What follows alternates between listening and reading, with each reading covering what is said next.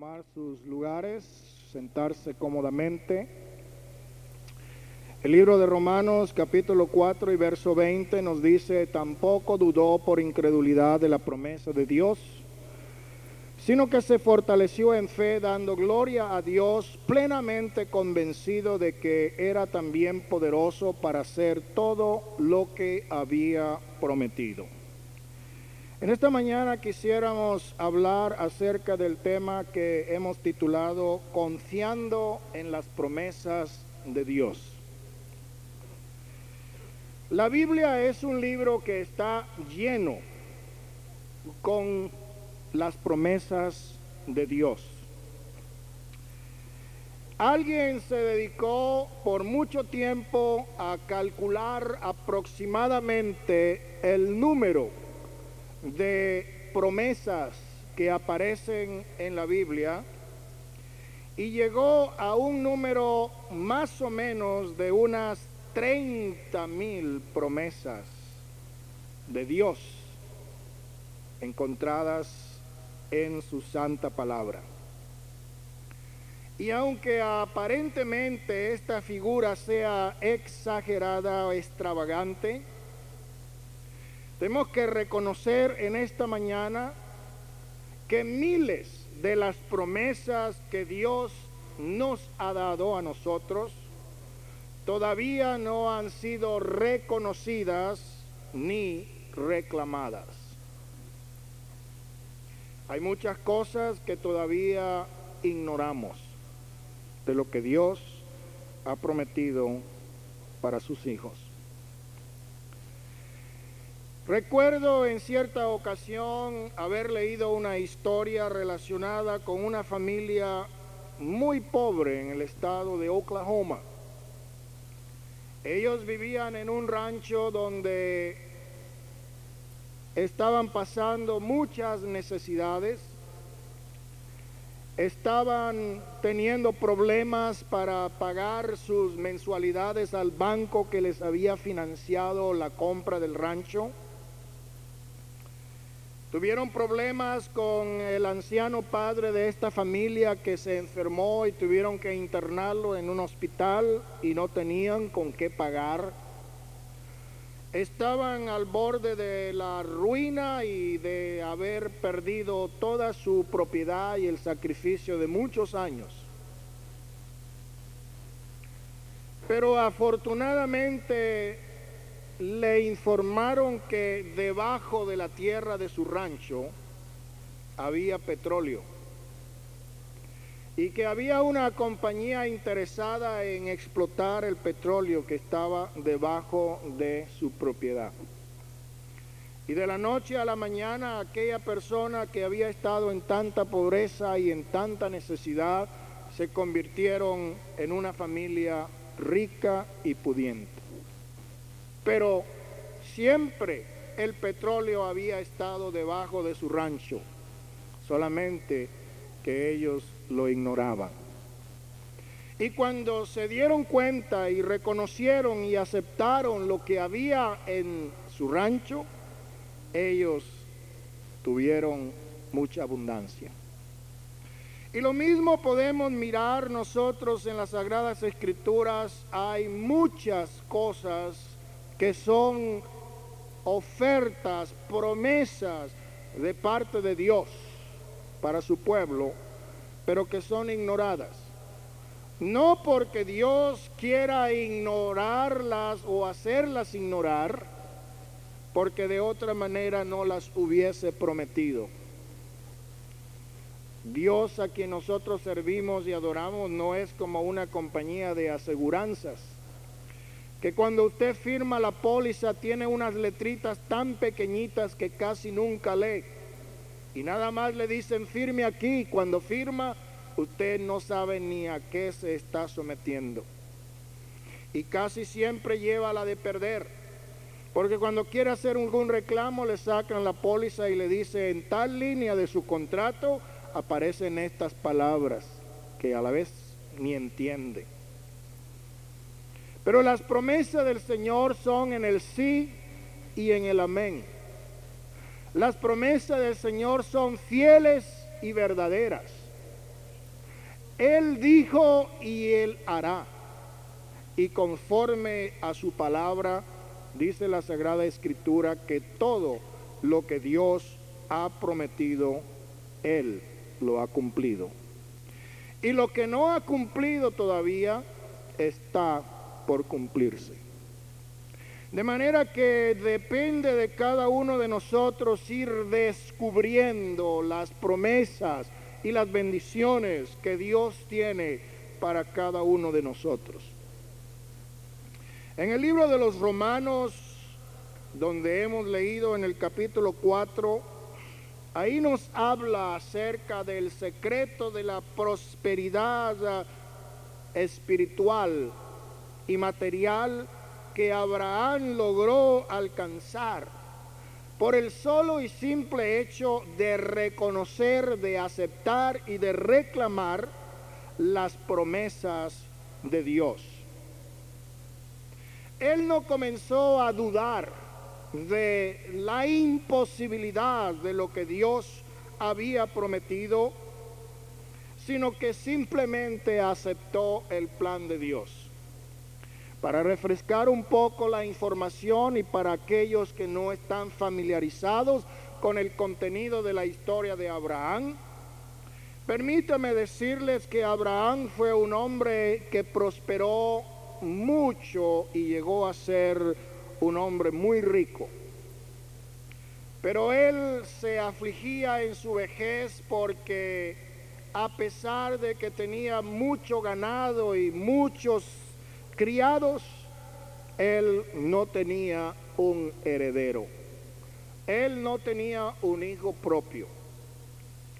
Y Dios prometió a Abraham que de su descendencia serían benditas todas las naciones de la tierra y que su esposa le daría un hijo.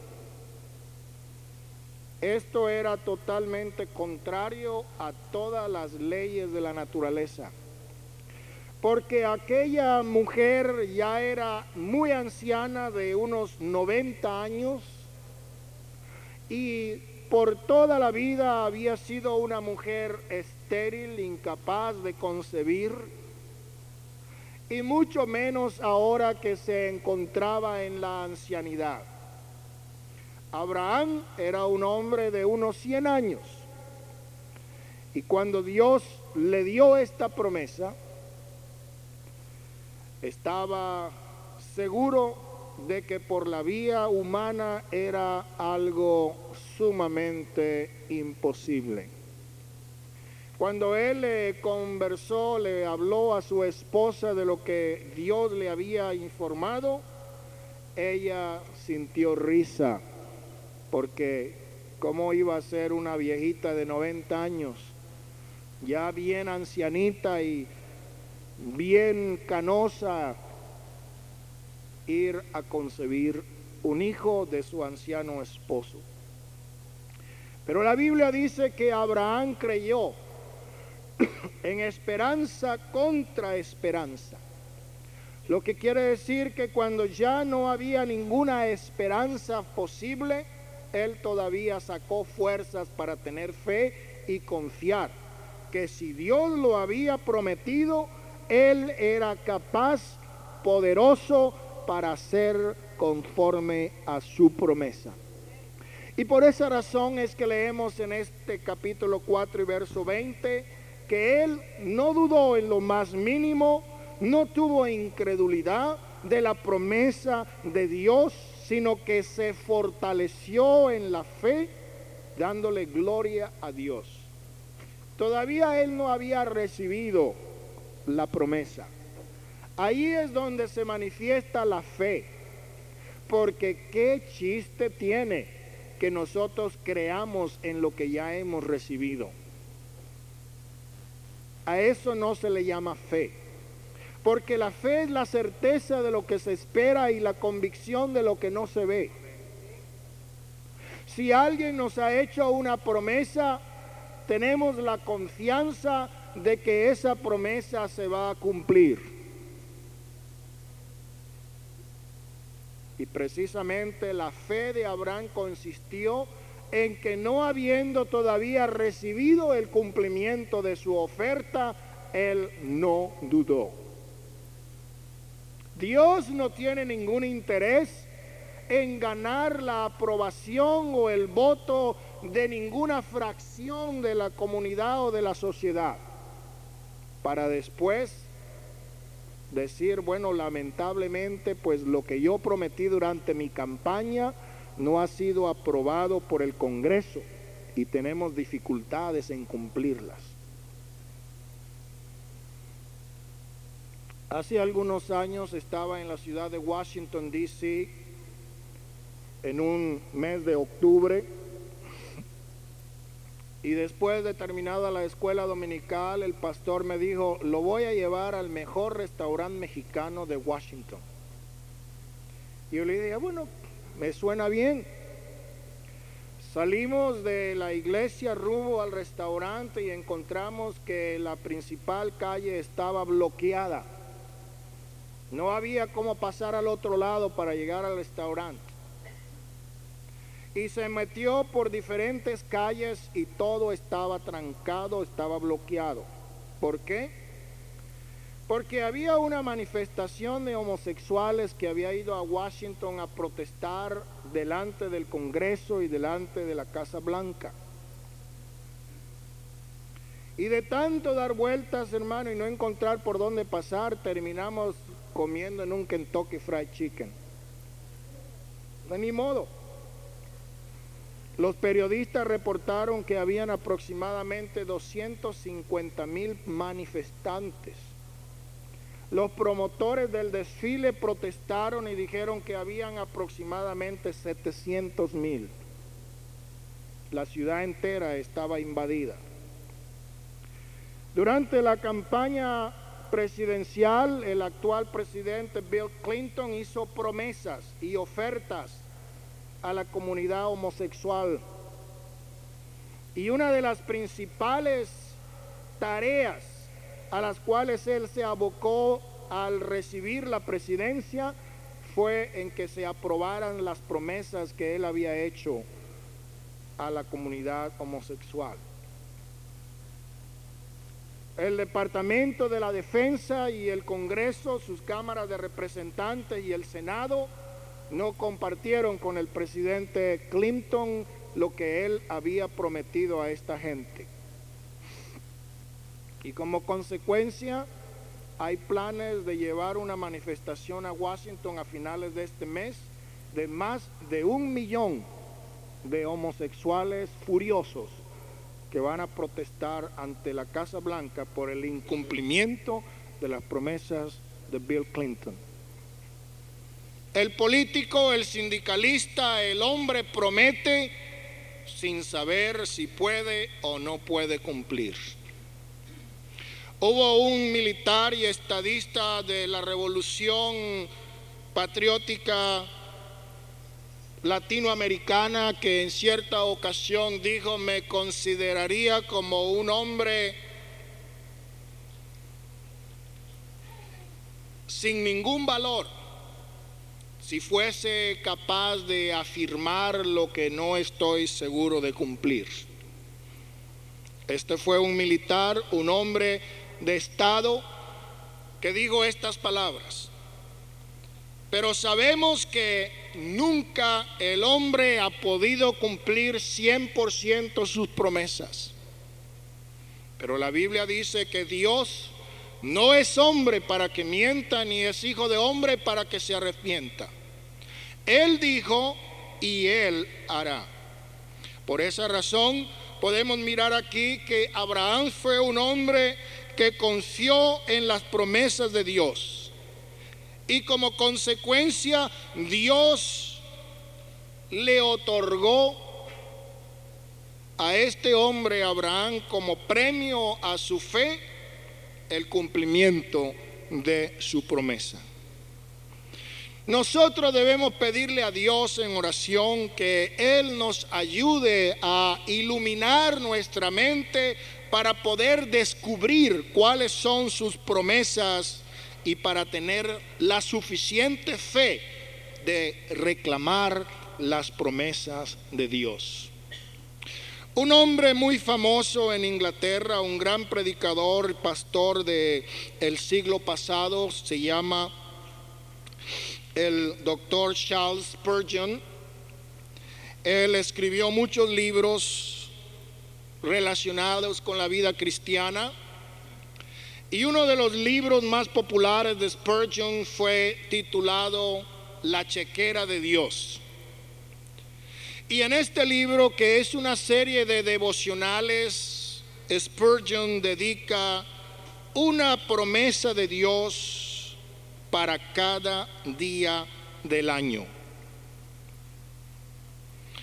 Spurgeon dijo en cierta ocasión que una promesa de Dios puede compararse con un cheque pagadero a su nombre. Se le ha dado al creyente con la seguridad de que puede hacerlo efectivo en cualquier momento. Esa es la confianza que debe tener el creyente de parte de Dios. ¿Cuántas de las promesas de Dios hemos descubierto? ¿Y cuántas de las promesas de Dios hemos podido nosotros reclamar? Vamos a empezar diciendo de que hay muchas promesas que Dios hizo en el tiempo antiguo. Muchas de las promesas que nosotros reconocemos en la Biblia fueron hechas al pueblo de Dios en el tiempo pasado. Y podríamos pensar que ninguna de ellas tiene relevancia actual, no es para el tiempo presente. Sin embargo, hay una escritura que nos dice a nosotros, Jesucristo es el mismo ayer y hoy y por todos los siglos. Él no cambia, Él no tiene una preferencia para ninguna fase histórica de su pueblo. Y las promesas de Dios para el tiempo antiguo son válidas, tienen vigencia para el tiempo de hoy. Lo que Dios hizo por su pueblo ayer, Él está dispuesto a hacerlo por su pueblo en el día de hoy. ¿Cuántos podemos decir gloria a Dios? Por eso cuando nosotros estudiamos la palabra de Dios podemos colocarnos nosotros mismos en medio de la acción, del milagro, identificarnos con los personajes bíblicos ah, que recibieron grandes ah, maravillas y milagros de parte de Dios. Cuando Dios promete perdonar y limpiar al pecador en el tiempo pasado, nosotros podemos estar seguros y asumir que también podemos recibir su promesa en el tiempo presente. Si Dios prometió en el tiempo pasado guiar y dirigir a su pueblo, Él también promete para la iglesia en el presente poder guiar y dirigir a aquellos que son sensibles a su voz y que tienen la voluntad de responder. ¿Cuántos alabamos y glorificamos el nombre del Señor? Hemos oído mensajes de cómo Dios libró a los tres israelitas del fuego ardiente en Babilonia y de cómo el rey cuando vino a ver qué había sucedido y pensando encontrar los cadáveres calcinados de quienes en vida habían sido colaboradores suyos, se dio cuenta que en lugar de estar muertos, había uno más en medio de ellos. Y el cuarto era semejante al Hijo de Dios era resplandeciente en gloria, era un personaje diferente. Gracias a Dios por este milagro. Encontramos a Daniel en el foso de los leones hambrientos. Sin embargo, León los miraba como gatitos que hacían miau, miau. Y pensamos grandes cosas hizo Dios en el tiempo antiguo para sus siervos. Pero no nos olvidemos que todo eso también está disponible para cada uno de los que creen que Él es capaz y que Él es poderoso. En cierta ocasión durante el ministerio del Señor Jesús vino un soldado romano y le dijo, uno de mis siervos está muriendo, se tiene fiebre, está muy enfermo, quiero que tú le sanes. Digo el Señor, llévame a tu casa. Le dijo, no Señor, yo soy un hombre de autoridad que a este digo, ven y viene y aquel ve y va. No soy digno que entres bajo mi morada. Solamente di la palabra y mi criado sanará. Y Jesús, sorprendido de aquella gran fe, lo testificó delante de todos. Le dijo, ven, porque por la fe de ese hombre, aquel muchacho, aquel siervo había sido sano. ¿Puede Dios hacer lo mismo en este tiempo? Claro que sí. ¿De qué depende? Depende de que nosotros aceptemos la promesa de Dios para este tiempo. La única cosa que nosotros tenemos asegurados para el futuro es que muchas cosas van a cambiar. Nada va a ser exactamente igual el día de mañana. Un gran filósofo griego dijo hace muchísimos años, nadie puede bañarse dos veces en el mismo río. Y muchos le dijeron, bueno, ¿y cómo está eso? Porque yo me he bañado muchas veces en el mismo río. En ese tiempo no tenían regaderas ni bañeras. Se iban a bañar al río los que se bañaban. Y le digo a aquel filósofo, en primer lugar, no es el mismo río porque el agua va corriendo y en cada segundo el agua es nueva. Y en segundo lugar, el hombre cada momento está cambiando de manera que no es ni el mismo río ni es el mismo hombre. Y por esa razón nadie se puede bañar en el mismo río dos veces.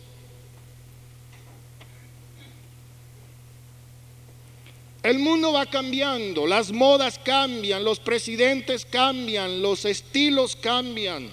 El cambio es algo que debemos de esperar. El mundo está en movimiento muy rápido, muy veloz. El tiempo pasa aceleradamente. Y hay algo bastante aterrador. Algo que causa un gran temor a la humanidad al enfrentarse ante la incertidumbre del futuro. ¿Por qué? Porque vivimos en una sociedad tan compleja donde suceden tantas cosas inesperadas, con tanta frecuencia, que realmente es difícil tener una sensación de seguridad en el mundo en que estamos viviendo.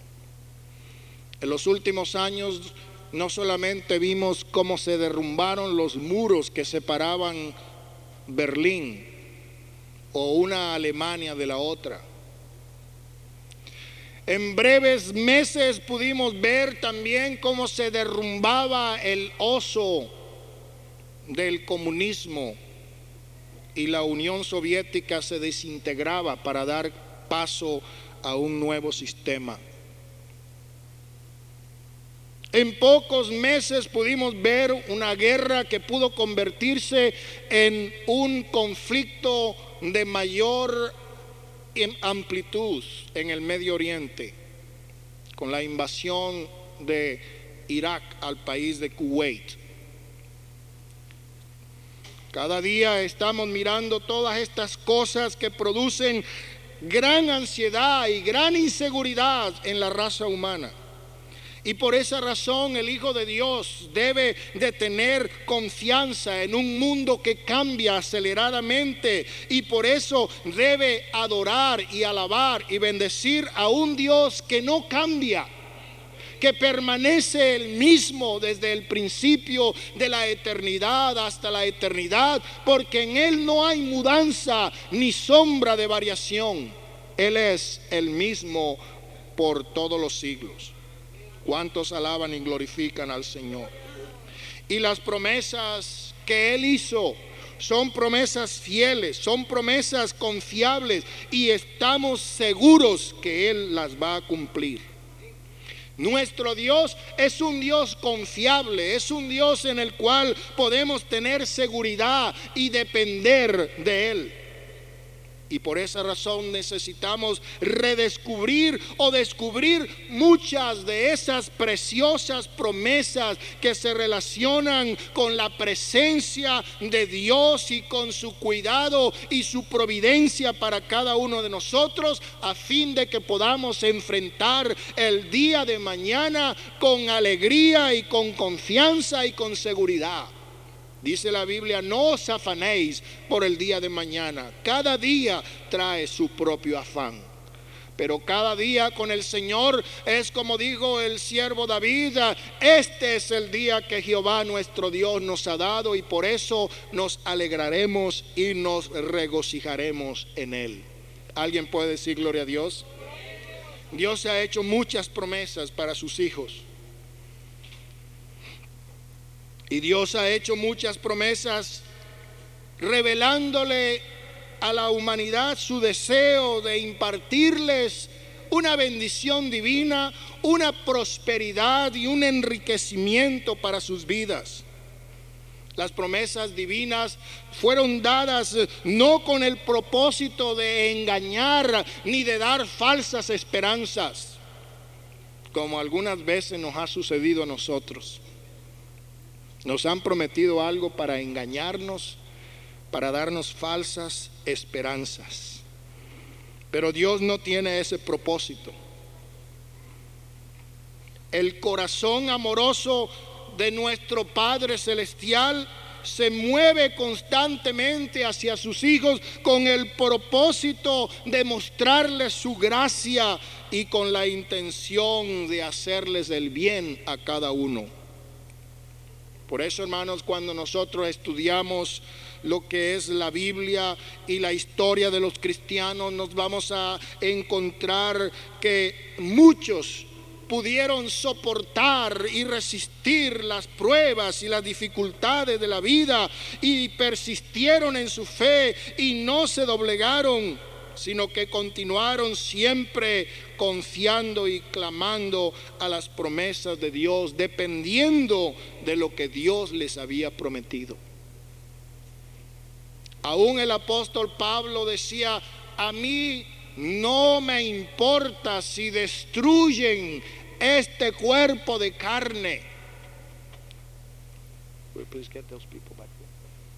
No me importa que tenga que haber sufrido azotes y naufragios y apedreamiento y todas esas cosas.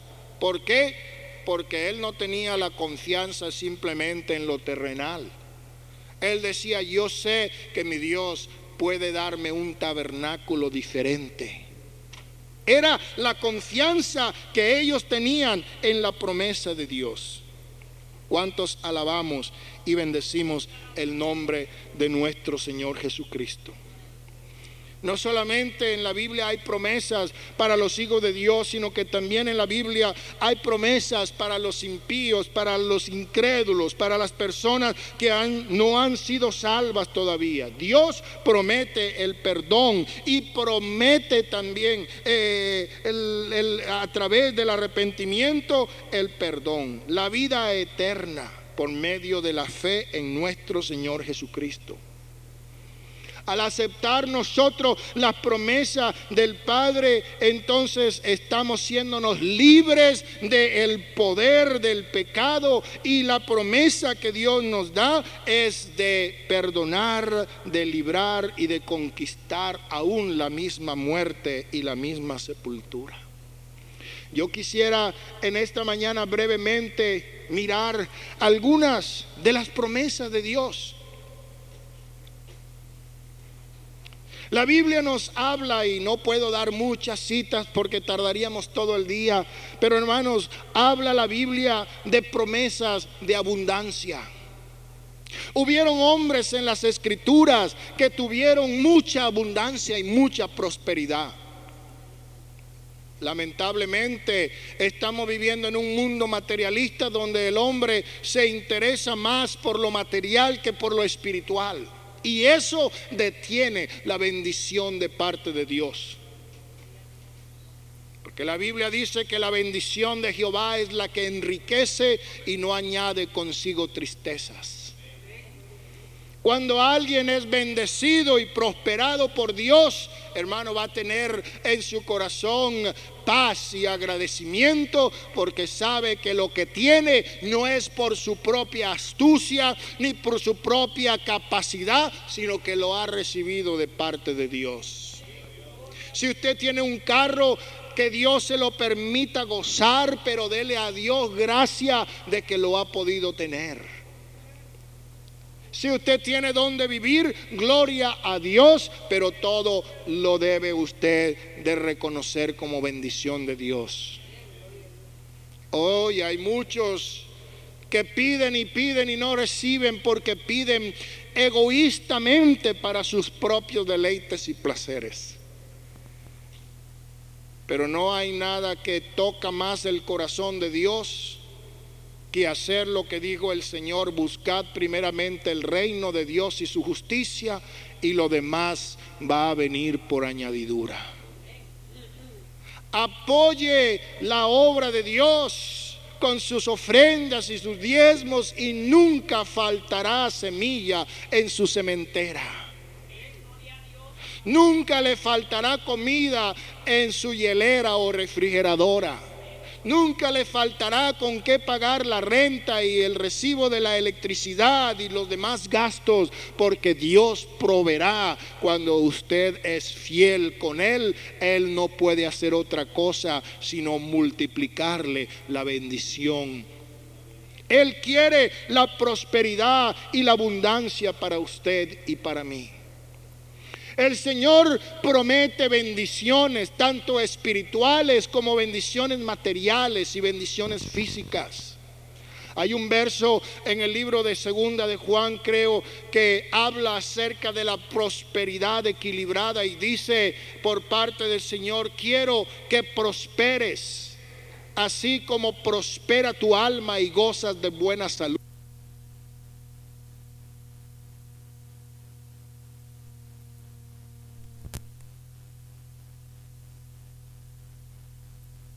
Y de una vida económica de prosperidad. Es cierto que hay momentos en los cuales llegan los años o los días o los meses o las semanas de las, de las vacas flacas, pero no nos olvidemos de que el Señor por medio de Job nos enseña, Jehová dio y Jehová quitó, en todo sea el nombre de Jehová bendito. Y no vamos a ser agradecidos nada más cuando todo nos marcha bien y cuando algo no funciona, entonces maldecir a Dios. No, hermanos, porque hay que bendecir a Dios, como dice la Biblia, dar gracias en todo, porque esta es la voluntad de Dios para con vosotros. Alguien dijo, nunca sabría agradecer los días soleados si no fuese por los días lluviosos. Amados hermanos y amigos, aprendemos a disfrutar y apreciar de las bendiciones de Dios cuando escasean. El día de ayer estuve escuchando muchas conferencias en un seminario que duró desde las 8 de la mañana hasta las 4 y media. Y una de las conferencias tenía que ver con la electricidad. Y uno de los exponentes dijo que en una escuela de esta ciudad llegaron los maestros y el director a un acuerdo de apagar todas las luces en el momento en que los niños llegaran a la escuela en la mañana, apagaron las luces, quitaron los eh, relojes, todo quedó oscuro y estuvieron así por cinco minutos. Y los niños se preguntaban unos a otros, ¿qué pasa? ¿Y qué pasa? ¿Y qué pasó? ¿Y por qué está oscuro? ¿Y por qué no hay aire acondicionado? Y está haciendo mucho calor. Y el propósito era de enseñar a los niños la utilidad, los beneficios, las bendiciones de la electricidad. ¿Qué sería de nuestra vida si no tuviésemos electricidad? Es tan fácil levantarse a la medianoche y pasar un switch y todo se alumbra. Y muchos nos olvidamos cuando había que encender un mechurrio de querosén o una cosa de, de aceite o cualquier otro asunto para alumbrarse. Es muy fácil ir al sanitario y bajarle la palanca a la poseta, pero muchos se acuerdan todavía cuando tenían que ir al monte por allá y hacer lo que tenía que hacer por allá en alguna parte. Es muy fácil abrir la llave y que salga agua y nos lavamos la cara y cocinamos y todo lo demás y nos saciamos. Pero ¿cuántos se acuerdan cuando tenían que caminar para ir a un pozo a buscar el agua? Es tan fácil olvidarse de las ah, cosas difíciles que muchos han pasado. ¿Por qué? Porque ya todo está tan cómodo y todo está tan fácil. Pero hay momentos en que el Señor quiere probarnos y enseñarnos qué sería de la vida si no tuvieras trabajo. ¿Cómo te sentirías si no tuvieras dónde vivir? ¿Cómo estarías si no tuvieras con qué comprar una barra de pan y un galón de leche? Y como dice un dicho, no es palabra de Dios, pero es un dicho muy válido. Dios aprieta pero no ahorca. Él nunca te probará más de lo que puedas soportar, sino que en todo momento Él estará siempre dispuesto para bendecirte y para ayudarte. Dios nos ha dado muchas promesas. Él ha dado promesa de consolarnos en la tristeza. Él nos ha dado promesa de darnos dones espirituales, nos ha dado promesa de fortalecernos en la debilidad, de guiarnos en el viaje, en la incertidumbre, nos ha dado la promesa de una larga vida, la promesa de la liberación del pecado y del diablo, de la limpieza, de la misericordia, de la paz, del perdón, de la posteridad, de la preservación, del progreso, de la protección, de la recompensa, de la respuesta a la oración, la sabiduría, de la salud y de la salvación. Son muchas las promesas de parte de Dios. Al hombre, a la mujer que está afligida, Dios le promete consolarle. Al hombre, a la mujer que está arrepentida, Dios le promete darle el perdón. Al que anda buscando, Dios le promete ser hallado. Al que está contrito y triste le promete darle alegría y felicidad. Al creyente le promete premiarlo por su fe. Al que es generoso, multiplicarle sus dádivas. Al que es humilde, coronarlo de gloria. Al que es justo, darle el reino. Al que es misericordioso, alcanzar misericordia. A los obedientes, Dios le promete recompensa. A los pobres le promete riqueza. A los que oran le promete que sus oraciones sean contestadas. A los rectos le promete una recompensa. A los santos, a los tentados le promete una manera de escapar de la tentación. A los que trabajan le promete una recompensa de un salario. A los vencedores le promete una corona de victoria. A las viudas le promete ser el esposo fiel. A los huérfanos le promete ser un padre. Él nos da promesas de abundancia. Él nos da toda fuente de promesas divinas. Alguien puede decir gloria a Dios. Y ya hemos dicho, amados hermanos y amigos, que las promesas del Señor son promesas fieles, promesas que no fallan, promesas en las cuales usted puede estar seguro. En el libro de Romanos capítulo 8 y verso 56 nos dice la Biblia, bendito sea Jehová que ha dado paz a su pueblo Israel conforme a todo lo que él había dicho. Ninguna palabra de todas sus promesas que él expresó a Moisés, su siervo, han faltado. ¿Ustedes creen que Dios tiene interés en cambiar su reputación? ¿En dejar de ser un Dios confiable? En dejar de ser un Dios que cumple sus promesas? No. Él no tiene ningún interés en cambiar su reputación. Aleluya. ¿Sabe por qué? Porque las promesas de Dios están garantizadas por el poder divino.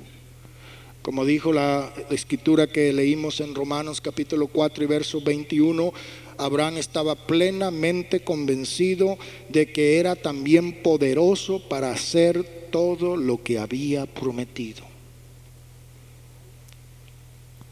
Hay aproximadamente 30 mil promesas en la Biblia y todas ellas están avaladas por la firma del que es todopoderoso, de aquel para el cual no hay nada imposible.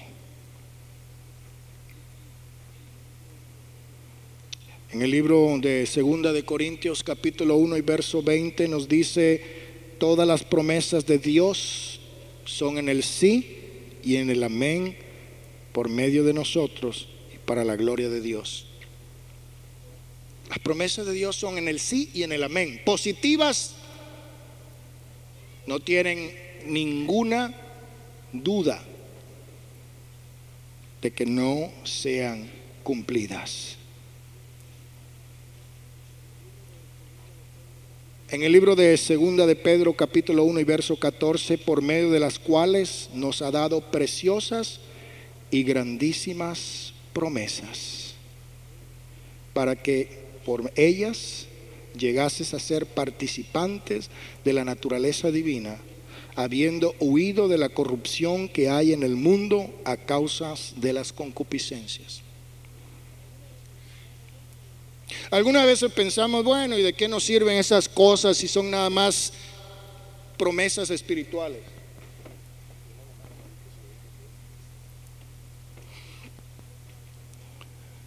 En cierta ocasión dijo Pedro, cuando vino el hombre que dice la Biblia que era un hombre rico, que tenía muchas propiedades y muchas riquezas, y le preguntó al Señor Jesús, ¿qué debo hacer para recibir la vida eterna? El Señor le dijo, ve, vende todo lo que tengas y repártalo a los pobres.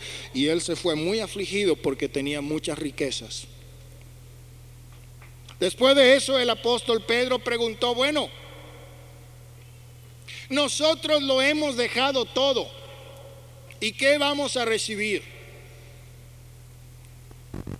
Y el Señor le dijo, ninguno que haya dejado padre, madre, esposa, hijos, hermanos, propiedades, negocios, riquezas, trabajo, por causa de mí del Evangelio, que no reciba cien veces más en la tierra y en el reino venidero la vida eterna. De manera que la promesa de Dios no es solamente, vamos a decir, espiritual o material. La promesa de Dios es completa. Dios sabe que el hombre es tanto espiritual como materia y sus necesidades van a ser suplidas por la providencia del Señor. ¿Cuánto podemos decir gloria a Dios? Las promesas del Señor según dice Primera de Juan capítulo 2 y verso 25, es vida eterna. Esta es la promesa que Él nos hizo, la vida eterna. Dios promete la liberación del justo cuando dice, muchas son las aflicciones del justo, pero de todas ellas le guardará Jehová. En el Salmo 34 y verso 20 dice, Él guarda todos sus huesos, ni uno de ellos será quebrantado. El Señor promete la sanidad para el cuerpo cuando dice en el Salmo 41 y verso 3, Jehová lo sustentará sobre el lecho del dolor, mulirá toda su cama en su enfermedad. El Señor nos ha dado consuelo en su presencia cuando dice en Isaías 43 y verso 2, cuando pases por las aguas yo estaré contigo y si por los ríos no te anegarán, cuando pases por el fuego no te quemará ni la llama arderá en ti. El Señor da promesa de un hogar eterno cuando dice en San Juan capítulo 14 y verso 1, no se turbe vuestro corazón ni tengáis miedo, creéis en Dios, creed también en mí, en la casa de mi Padre muchas moradas hay, si así no fuese yo no lo hubiera dicho. Voy pues a preparar lugar para vosotros. Al que creyente Dios le promete que todo le va a ir bien En el libro de Romanos capítulo 8 y verso 28 dice, y sabemos que a los que aman a Dios a todas las cosas le ayudan a bien, esto es los que conforme a su propósito han sido llamados. Y en el libro de segunda de Corintios 4, 17, porque esta leve tribulación momentánea produce en nosotros una cada vez más excelente y eterno peso de gloria. ¿Cuántos glorificamos el nombre del Señor? Hay muchas promesas, hermanos, en la Biblia. Para los creyentes que confían en Dios, el Señor dice en Salmo 37 y verso 3, confía en Jehová, haz el bien y habitarás en la tierra y te apacentará de la verdad. Él habla de múltiples y abundantes bendiciones en Marcos capítulo 9 y verso 23, cuando él dice, Jesús le dijo, si puedes creer, al que cree, todo le es posible. Él promete la respuesta a la oración cuando dice en Marcos capítulo 11 y verso 24, por tanto os digo que todo lo que pidieres orando, creed que lo recibirás y os vendrá. Señor promete quitar los obstáculos de la vida. Cuando dice en Lucas capítulo 17 y verso 6, eh, si tuvieras fe como un grano de mostaza, podrías decir a este sicómoro, desarraígate y traspalántate a la mar y te obedecerá. ¿Cuántos alabamos y bendecimos el nombre del Señor? Hay muchas, pero muchas promesas en la Biblia. Y la conclusión de todo este asunto es que nosotros debemos de aceptar las promesas de Dios que han sido hechas personalmente a cada uno de nosotros y debemos reclamarlas a Dios por la fe, con mansedumbre. Porque la Biblia dice, el tiesto de los tiestos es el que contiende contra su hacedor. Hay algunos que van con agorgancia y dicen, bueno Dios, no que tú eres muy poderoso y que sanas y salvas y haces milagros. Órale, ¿por qué no has hecho esto? A ver, demuéstrame a ver si es verdad que lo eres. Con esa actitud no se agrada a Dios. Porque la Biblia dice que el que se acerca a Dios es necesario que crea que Él existe y que es galardonador de los que le buscan.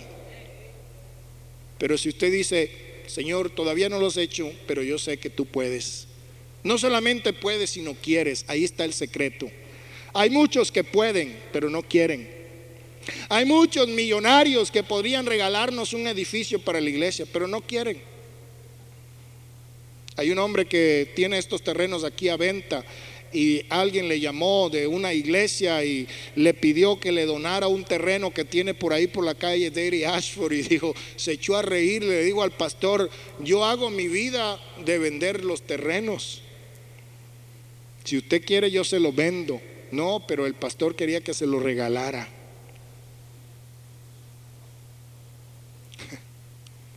y amados hermanos, nosotros por la fe mansedumbre y en confianza debemos reclamar a Dios y saber que el Señor está dispuesto a darnos, a otorgarnos su bendición. Debemos tener confianza en la fidelidad de Dios. Debemos reconocer con nuestra fe la promesa divina y presentarla confiadamente delante del trono de la gracia. De la misma manera que usted presenta un cheque ante un cajero del banco para recibir su dinero, las promesas del Señor son condicionadas. La única condición para recibirlas es nuestra fe y nuestra confianza. Dios es verdadero él no es un mentiroso engañador. Usted puede confiar en Él. En inglés hay una expresión que decimos, you can count on Him. He's true, He's not a liar.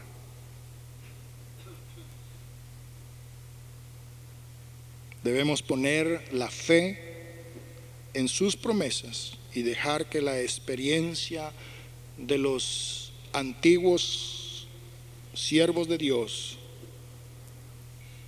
también sea nuestra experiencia. Confía en Dios. Y hermanos, hay que escarbar, escudriñar para descubrir cuáles son esas 30 mil promesas que hay en la Biblia. ¿Qué les parece si nos ponemos de pie y abren en el ignario la página número 88? Y allí en el número 88 hay un himno que se titula Las promesas de Jesús. Y vamos a cantar este himno como una aceptación y un compromiso de que reconocemos las promesas de Dios y que vamos a dejar que nuestra fe se fortalezca a medida que vamos demostrando y comprobando que las promesas de Dios son fieles y son verdaderas. Número 88, todas las promesas del Señor Jesús.